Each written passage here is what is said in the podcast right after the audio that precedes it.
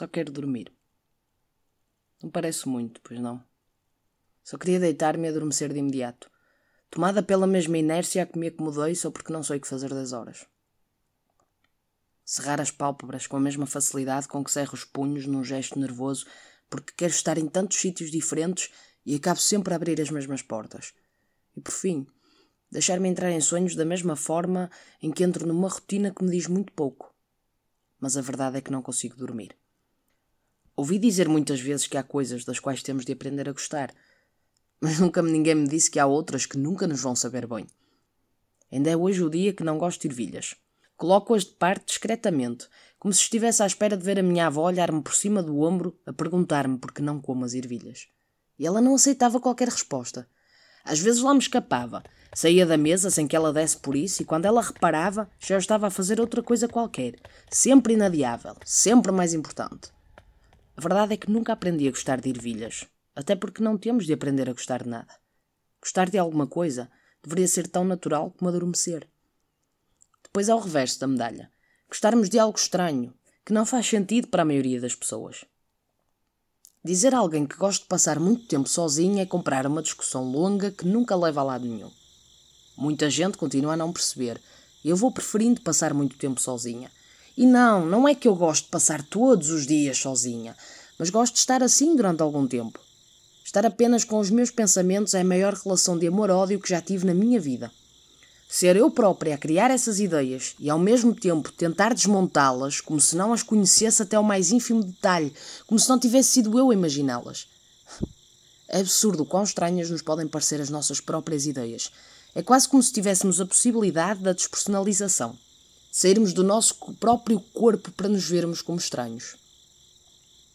Às vezes assusta-me estar sozinha.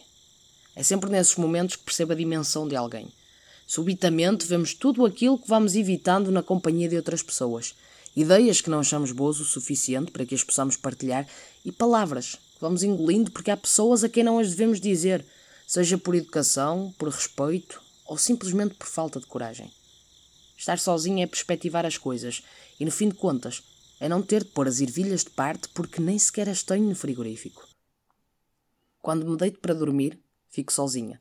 Só que aprendi a associar todos os momentos em que fico sem ninguém por perto à necessidade de escrutinar o meu cérebro.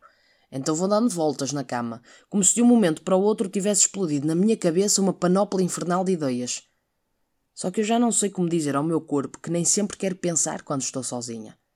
Às vezes só quero dormir, sem nenhum desassossego ou sobressalto.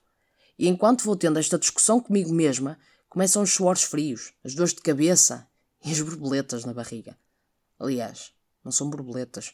A determinada altura fugi dos padrões metafóricos normais e, em vez de borboletas, passei a conviver com um enxame de abelhas dentro do estômago. E elas vão me ajudando a contar as horas que já não tenho para dormir. Só gostava de ser capaz de adormecer como antes, sempre com a mente a fervilhar de ideias, mas na altura elas embalavam-me. Hoje em dia tiram-me o sono. Então vou passando as horas com os olhos pesados e as mãos em formigueiro. Mas quando digo que quero adormecer, penso sempre muito para além disso.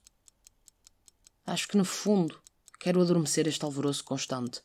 Contar-lhe meia dúzia de histórias de embalar e ficar à espera de o ver fechar as pálpebras lentamente. Quero adormecer este constante adormecimento face à realidade o meu permanente encolher de ombros perante a rotina e, sobretudo, a minha apatia relativamente a tudo o que quero fazer. Porque são sempre essas coisas que deixo adormecer. A vontade de mudar e a coragem para o fazer.